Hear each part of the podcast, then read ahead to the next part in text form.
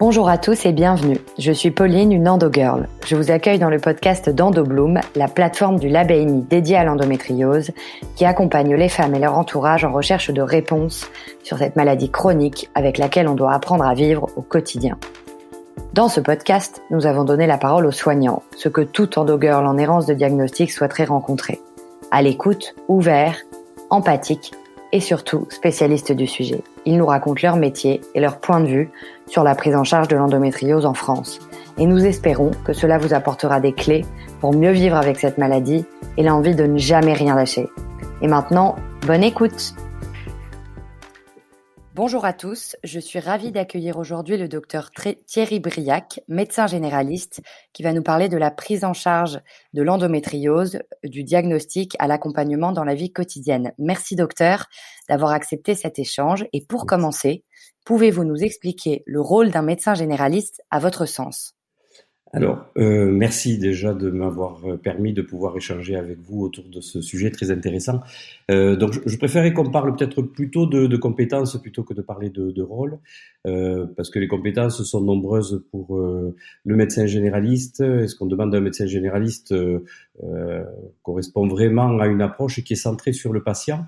Et par rapport à nos collègues des spécialistes spécialistes d'organes, on a plutôt vraiment une, une approche centrée sur le patient et pas sur la pathologie, ce qui fait que l'aspect relation et communication doit être un élément vraiment central de notre de notre métier. Euh, on a une approche qui est globale euh, dans sa complexité. Euh, on est le spécialiste du premier recours, donc effectivement, on peut voir des gens très précocement à des stades très précoces de la de la maladie. Euh, on est acteur euh, dans le cadre de l'éducation de la santé, donc bien sûr du dépistage, de la prévention individuelle et, communautaire, pardon. Euh, c'est aussi une compétence en termes de continuité, de suivi et de coordination des soins. Donc toutes ces toutes ces compétences font que notre rôle est essentiel, bien sûr, dans le dans le système de santé et le parcours de soins de nos patients. Et alors, plus précisément, dans le cadre de l'aide au diagnostic de l'endométriose, euh, quel est cette fois votre rôle ou vos compétences? Alors, je, crois que je crois que là, vraiment, on a euh, une, maladie qui euh, correspond vraiment à ce, où le, médecin peut vraiment expliquer, exprimer vraiment toutes ses compétences, à savoir que on va avoir vraiment un élément qui peut démarrer dès le repérage de la maladie. Alors, je préfère utiliser le mot de repérage que de dépistage, parce que le repérage correspond euh, à la, à la mise en évidence d'un possible diagnostic euh, de maladie, euh, alors que la patiente est symptomatique, alors que le dépistage s'intéresse davantage à la mise en évidence de maladies qui ne sont pas symptomatiques ou sans symptômes. Donc il s'agit vraiment d'un repérage. Et je crois que le repérage, il est d'autant plus précoce qu'il va permettre d'avoir d'évoquer un diagnostic euh, rapide et une prise en charge adaptée de, la patiente. Donc cet élément est essentiel, mais euh, le rôle du médecin généraliste ne se, ne se cantonne pas qu'à ça. Euh, ça va également être aussi euh, la possibilité de mettre en place des éléments euh, qui vont permettre de détailler le diagnostic, de prendre en charge la pathologie euh, et d'accompagner la patiente tout au long de, de cette pathologie qui est parfois une maladie chronique et qui va nécessiter un suivi, un accompagnement très régulier tout au long de, de la vie de la patiente. Alors ça, je reviendrai effectivement sur l'accompagnement plus long terme, mais sur le diagnostic en tant que tel, euh, comment vous procédez quand vous pressentez qu'il peut y avoir une endométriose? Alors je crois, qu'il est important de, pouvoir euh, euh, prendre du temps, parce que c'est une consultation qui prend forcément du temps. On a des patientes qui vont arriver essentiellement avec des, des, plaintes douloureuses. Alors les, plaintes ne sont pas que d'ordre gynécologique. Hein. Il y a les, bien sûr les douleurs de règles, les douleurs lors des rapports. Donc on peut avoir euh, une, une demande de la part de, de la patiente qui est, euh, qui est très variée. Euh, souvent donc des dysménorrhées, des douleurs lors des, des, règles. Ça peut être également des douleurs abdominales. Donc à partir du moment où on a pu mettre en place à l'interrogatoire tous ces éléments-là, on va pouvoir proposer de réaliser des examens complémentaires qui sont relativement simples mais finalement parfois peu contributifs, que sont l'échographie pelvienne, éventuellement, euh, dans certaines situations, prescrire euh, une IRM pelvienne. Ces examens sont, euh, comme je disais, souvent peu contributifs, car il nécessite d'avoir des professionnels qui sont parfaitement formés à la recherche de l'endométriose et donc il n'est pas rare que un certain nombre de diagnostics ne soient pas portés simplement parce que les résultats de ces examens reviennent négatifs et donc on élimine à tort une, endométriose sous-jacente. Donc il faudra aussi pouvoir se s'entourer et s'accompagner de gens qui sont compétents euh, dans le cadre du parcours de soins de la patiente, autant sur la réalisation des examens complémentaires que de prendre un avis euh, spécialisé auprès de professionnels compétents. Et vous, aujourd'hui, vous avez réussi à constituer ce réseau de spécialistes euh, en endométriose? Alors, les choses sont un petit peu compliquées. vous n'êtes pas sans savoir qu'il y a une grande disparité sur le territoire français mm. de réseaux de soins qui sont spécialisés en endométriose. Et effectivement, en Occitanie, on a euh, un petit peu de mal, mais on a quand même des professionnels très compétents euh, dans ce domaine-là. Et, je crois que le, rôle du médecin généraliste, c'est aussi de pouvoir euh, assurer cette coordination des, soins par la connaissance des, professionnels qui sont, compétents et qui nous aident beaucoup dans, ce diagnostic. On peut donc dire que le généraliste a une place clé et est un pivot dans le suivi d'une patiente atteinte d'endométriose, pardon. Et si oui, pourquoi? Alors moi je pourrais pas vous dire que non, hein, parce que je, je, je, milite beaucoup pour que les médecins généralistes euh, euh aient une compétence euh, et s'approprient cette compétence, parce que je pense que c'est vraiment, euh, encore une fois, le, le, la base de notre de notre métier et on est là pour ça, pour essayer donc d'identifier des, des pathologie euh, à des stades précoces, de façon à ce qu'on puisse avoir une, une, prise en charge qui soit euh, adaptée. Alors on n'est pas les seuls, hein, parce que tous les tous les gens qui vont euh, être en contact des patientes, c'est-à-dire c'est le médecin généraliste, mais c'est aussi le gynécologue médical, c'est aussi la sage-femme, c'est le pharmacien, c'est le médecin du travail, c'est euh, même le médecin conseil. On aura peut-être l'occasion d'en parler dans la reconnaissance de la maladie elle-même. donc on a vraiment un rôle fondamental à jouer et, et, je crois que si on veut éviter cette, cette, cette errance diagnostique dont on parle, hein, on estime qu'il y a à peu près euh, 7 ans euh, de délai sur le diagnostic moyen de l'endométriose. Euh, il faut raccourcir de toutes les manières ce, délai en assurant euh, une formation des professionnels et aussi un accompagnement des, des patientes. Très bien. Alors, vous avez parlé de la symptomatologie qui est riche euh, quand vous commencez à poser les questions au moment du premier interrogatoire, mais plus globalement, quelles sont les conséquences que vous notez sur la qualité de vie des patientes qui sont atteintes d'endométriose? Alors, je crois que il faut pas résumer euh, euh, l'endométriose à des symptômes qui sont euh, toujours épouvantables, avec des, prises en charge qui sont extrêmement complexes. Et malheureusement, ça, ça existe.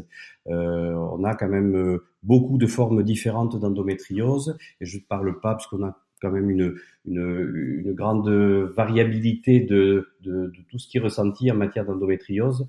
Euh, L'intensité des douleurs, par exemple, n'est pas liée à la gravité de la maladie, à la sévérité de la maladie. Mm. On a des femmes qui ont des douleurs très importantes avec euh, quelques petits spots d'endométriose et des femmes qui ont des endométrioses euh, qu'on pourrait qualifier de florides et qui euh, sont très très peu symptomatiques. Donc vraiment, on a besoin de s'occuper euh, des femmes qui souffrent et de pas faire de dépistage de femmes qui seraient porteuses d'endométriose sans aucun symptôme et sans aucune douleur.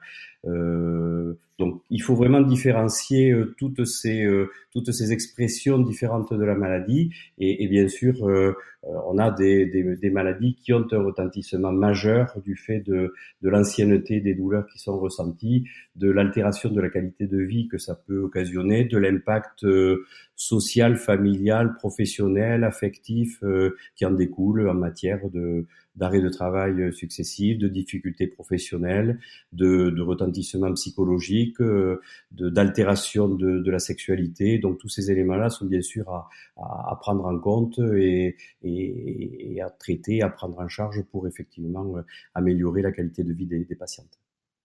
Et alors justement, quelle va être votre approche pour accompagner ces patientes tout au long de leur parcours de soins et finalement d'une vie quotidienne qui est malheureusement trop souvent ponctuée par euh, la maladie et ses conséquences euh, alors, je crois qu'il faut vraiment avoir, euh, il faut essayer de céder cette une espèce d'alliance thérapeutique avec la patiente. Donc ça, ça se ça se construit au fur et à mesure des consultations. on a besoin d'établir un lien de confiance qui est souvent mais malheureusement altéré de la part de certaines patientes qui ont consulté nombreux médecins euh, et professionnels sans pouvoir euh, avoir peut-être d'oreilles euh, attentives ou suffisamment suffisamment fines qui va, qui va lui permettre de pouvoir poser les questions, essayer de d'être en confiance par rapport au professionnel. Donc ça, je crois que vraiment cette cette notion de confiance avec le professionnel doit se doit se rétablir et le professionnel doit proposer euh, un accompagnement avec des consultations qui sont euh, euh, et un suivi qui est régulier avec une fréquence qui est à évaluer. Je crois que chaque situation est particulière, mais on doit on doit vraiment avoir une évaluation de l'efficacité du traitement quand il est mis en œuvre, revoir les patientes, essayer de, de voir si la tolérance du traitement est bonne parce que parfois le traitement est mal toléré. Donc il faut construire cette cette confiance et au fur et à mesure très progressivement euh, jusqu'à ce qu'on puisse euh, ben, permettre d'avoir quelque chose, des échanges qui sont euh, facilités et qui vont qui vont du coup avoir un impact positif aussi sur la qualité de, et de la relation et de la prise en charge thérapeutique. Mm. je crois que ça c'est vraiment un élément qui est, qui est fondamental. Il faut, faut vraiment se, pouvoir se, être proche et, proposer des consultations répétées. Voilà. Mm. C'est c'est un discours qui fait du bien parce qu'on l'entend malheureusement encore trop peu.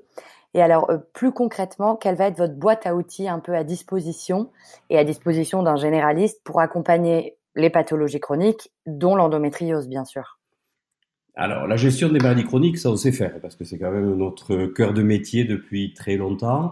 Euh, je crois qu'on a un certain nombre de choses maintenant qui, euh, qui ont été mises en place et d'autres vont, euh, vont venir sous l'impulsion quand même des pouvoirs publics de, du ministère de la Santé et du président de la République qui ont mis en place une stratégie nationale il y a quelques mois dont on devrait avoir des nouvelles, enfin en tout cas j'espère très prochainement, qui va s'attacher à pouvoir renforcer la formation, l'information du grand public, la donc on a vraiment des, pistes de, travail qui sont très euh, très concrètes et qui vont être mises en place très très vite, je pense. Euh, donc ça, ça va nous aider. On a euh, des recommandations qui ont été rédigées par la Haute Autorité de Santé le, et le Collège national des gynécologues obstétriciens français, avec la participation de nombreuses sociétés savantes et aussi des associations de patientes qui, je dois souligner là, euh, font un travail vraiment euh, remarquable pour euh, faire la promotion et la connaissance de, de, cette maladie et une reconnaissance par les pouvoirs publics. Donc, donc ces recommandations, elles sont adaptées aux soins primaires. Euh, puisqu'il y a une partie qui est consacrée euh, à la prise en charge, au repérage, au dépistage en, en soins primaires. Donc je crois qu'on a déjà cet élément-là qui est vraiment euh, il me semble tout à fait pragmatique et qui doit permettre aux médecins généralistes de pouvoir euh, mm. euh, avoir des connaissances euh, et donc des compétences pour prendre en charge les patientes.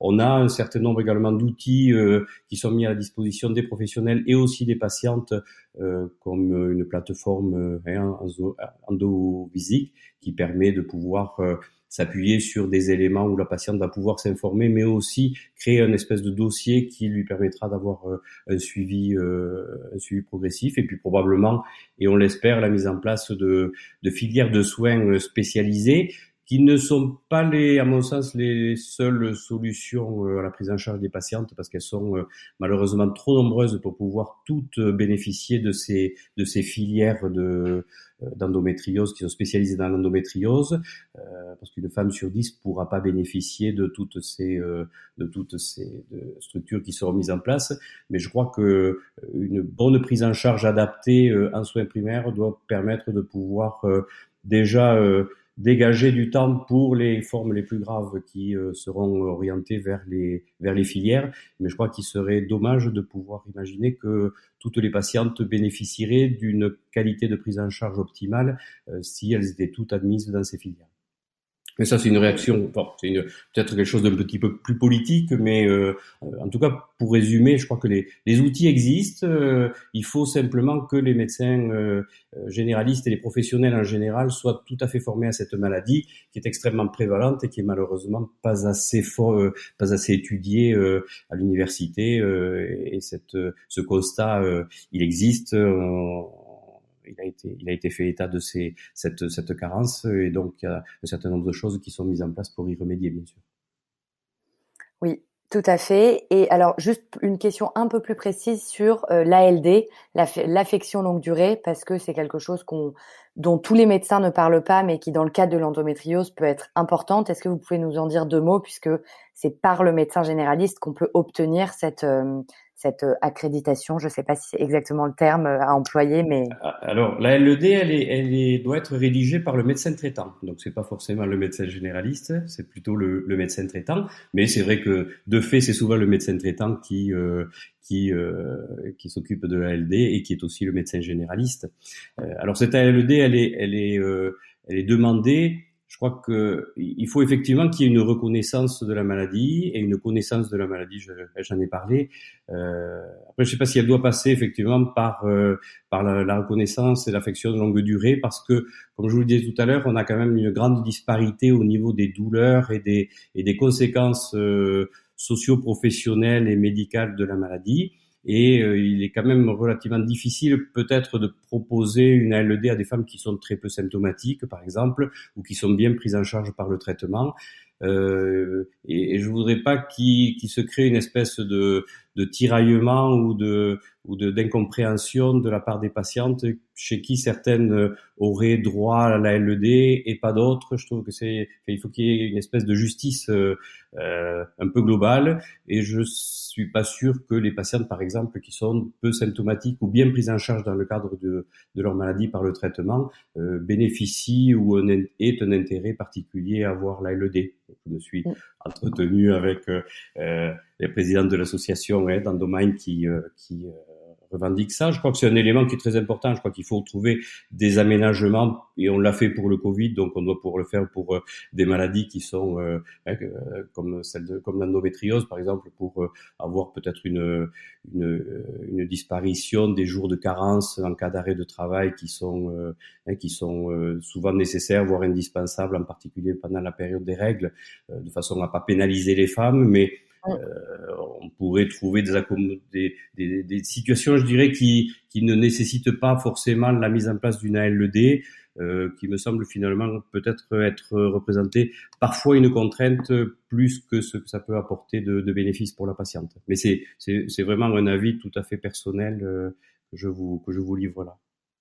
Non, mais c'est un, un point de vue intéressant et hum, ça, c'est probablement aussi en lien avec euh, la sensibilité du professionnel de santé et sa connaissance de cette pathologie, ce qui me fait arriver à ma question suivante qui est comment faire évoluer le regard des soignants sur cette pathologie qui est encore trop peu connue même au sein du corps médical? Ah, alors ça, c'est vrai que je vous l'ai dit, on a, on a parlé tout à l'heure de la formation. Alors ça va prendre du temps parce que parce que la formation, elle, s'intéresse euh, essentiellement euh, à la formation initiale, mais on a aussi de la formation continue. Donc, euh, je crois que les professionnels ont une obligation déontologique de, de formation professionnelle, et je crois qu'ils sont attachés à ça de plus en plus. Euh, je crois que la communication aussi de la patiente, on a parlé de cette alliance thérapeutique, je crois beaucoup à la communication entre la patiente et le professionnel de santé.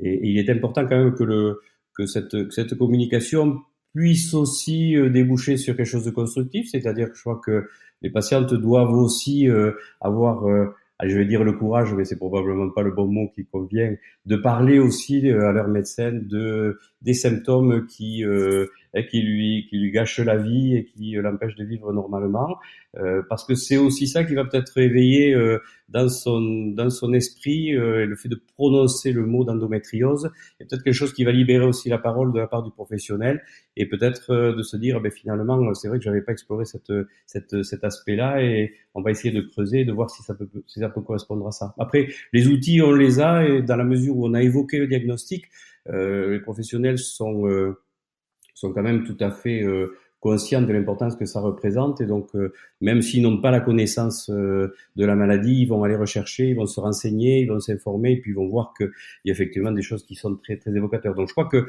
le fait de parler en tant que professionnel à la patiente et d'évoquer le diagnostic est un élément important. La patiente doit aussi de temps en temps venir auprès de son médecin et de et se, se confier à lui en lui expliquant un petit peu toutes les difficultés qu'elle peut qu'elle peut ressentir au quotidien. Donc ça, je trouve que c'est vraiment des éléments. Euh, L'Académie de médecine s'est un peu émue de l'augmentation de, de, du diagnostic d'endométriose chez les jeunes femmes. Euh, alors je ne suis pas persuadé qu'il y ait plus d'endométriose aujourd'hui qu'il y, a, euh, qu'il y a deux ou trois ans, mais je crois qu'elles sont mieux diagnostiquées parce que ben, la parole des femmes se, se libère aussi. Elles revendiquent le fait qu'elles ont mal et qu'elles n'ont elles ont pas envie que ce soit quelque chose qui soit considéré comme normal aussi de la part des professionnels. Bien sûr. Et alors, vous venez de l'évoquer, mais euh, vous enseignez à la faculté de médecine et justement, quels sont les, les, deux, trois messages clés que vous faites passer à vos étudiants au sujet de l'endométriose? Alors, on a, on a euh, une autonomie pédagogique au sein de chaque faculté. Donc, euh, moi, sur, euh, sur Toulouse, je suis responsable avec ma collègue Anne Freyens de, de, de, du pôle santé de la femme où on va essayer de, euh, de, de faire acquérir un certain nombre de, de, compétences à nos internes de médecine générale, futurs médecins généralistes, pour leur donner l'envie euh, de d'exercer cette, cet aspect-là euh, qui fait partie du socle de, de compétences du médecin généraliste.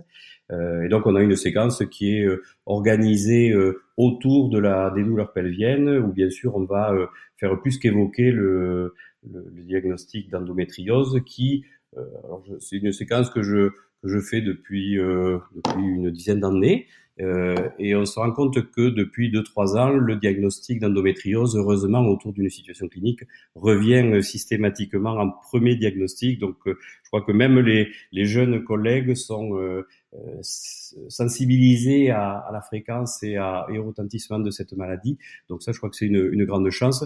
Et euh, les modifications pédagogiques qu'on a mis en place euh, au sein du département de médecine générale à Toulouse euh, nous laissent penser qu'on on doit aller encore un petit peu plus loin et on a des, idées pour encore donner peut-être un, un, éclairage un petit peu différent à cette maladie, euh, en, la, en, la, centrant un petit peu comme étant un exemple d'une maladie chronique euh, qu'on peut prendre en charge en essayant peut-être, euh, on va essayer de faire intervenir une patiente experte de façon à, à donner aussi un éclairage pour qu'il puisse y avoir une communication entre nos jeunes collègues généralistes et ces patientes qui ont une grosse expertise et de la maladie, de la relation médecin-soignant, parce que je crois qu'on a beaucoup à gagner les uns les autres, à s'écouter et à savoir comment on peut améliorer notre, notre relation en termes de, de communication.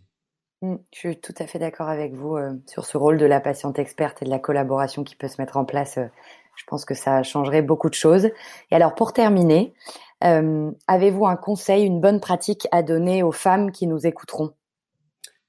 Alors, ce que je disais tout à l'heure, c'est-à-dire que je crois que vraiment, il est, important que, les patientes puissent essayer de trouver un professionnel qui, soit, à l'écoute. On est, tous un peu la situation elle est compliquée sur le plan sanitaire parce que euh, on a quand même euh, pas beaucoup de temps forcément à consacrer à chaque patient parce que les, les, patients sont toujours plus nombreux. Je crois que la consultation euh, pour douleurs pelviennes, pour dysménorrhée, pour euh, troubles de la sexualité en rapport avec des problèmes de, de dyspareunie, de douleurs euh, lors des rapports. Tous ces éléments-là nécessitent du temps. Donc je crois qu'il faut euh, euh, des fois différer un petit peu la consultation et dire ben ça on va le voir euh, et on le verra peut-être la prochaine fois et considérer que peut-être dans l'urgence sur une demande de d'arrêt de, de, travail parce qu'il y a des douleurs pelviennes qui permettent pas d'aller au travail on va se dire on va pas faire la consultation ce jour-là, mais on va se revoir d'ici une ou deux semaines pour euh, refaire le point, euh, reprendre l'interrogatoire, essayer de comprendre un petit peu ce qui se passe, proposer des examens complémentaires, proposer un traitement, une prise en charge. Et je crois qu'il faut que les patientes n'hésitent pas euh, à communiquer auprès de leur médecin cette, ces, ces plaintes en considérant que c'est pas normal d'avoir des douleurs euh, très intenses euh, au cours des au cours des règles. Alors, il y a, bien sûr pas que l'endométriose qui peut occasionner des douleurs pelviennes, mais c'est quand même une maladie qui est prévalente, qui touche une femme sur dix. Donc, euh, il faut au moins pousser quand même l'interrogatoire suffisamment loin peut-être étayé par des, examens complémentaires, mais je crois que les professionnels de santé ont aussi besoin des patients et des patientes pour euh, avoir le, la réalité un petit peu de ce qu'ils ressentent au quotidien et ne pas hésiter à, à échanger avec eux et, et, prendre du temps euh, lors de la consultation parce que c'est euh, de toute façon des consultations qu'on ne peut pas faire en cinq minutes. Voilà. Je dirais que c'est le message principal que je peux donner à nos patientes pour qu'elles n'hésitent pas à nous parler de tout ça. Merci et je pense que c'est un message important et merci vraiment d'avoir partagé bah, cette expertise et votre point de vue qui est euh, assez rafraîchissant sur le sujet et qui bon voilà va nous aider à, à sensibiliser puisque le, le, travail de sensibilisation auprès des, des jeunes femmes et, et, moins jeunes d'ailleurs il est vraiment euh, vraiment important donc merci pour ça. Merci à vous aussi parce que je pense que c'est très important de pouvoir euh, diffuser euh, cette information. Je crois que l'information euh, du grand public est aussi une piste majeure dans la reconnaissance et dans la prise en compte de cette, de cette terrible maladie. Voilà. C'est la fin de cet épisode. J'espère que cet échange vous a aidé à y voir plus clair et à trouver des pistes pour mieux comprendre et appréhender l'endométriose. Retrouvez d'autres témoignages et partages d'expertise pour mieux vivre avec l'endométriose sur le site endobloom.fr. Et à bientôt pour de nouveaux épisodes.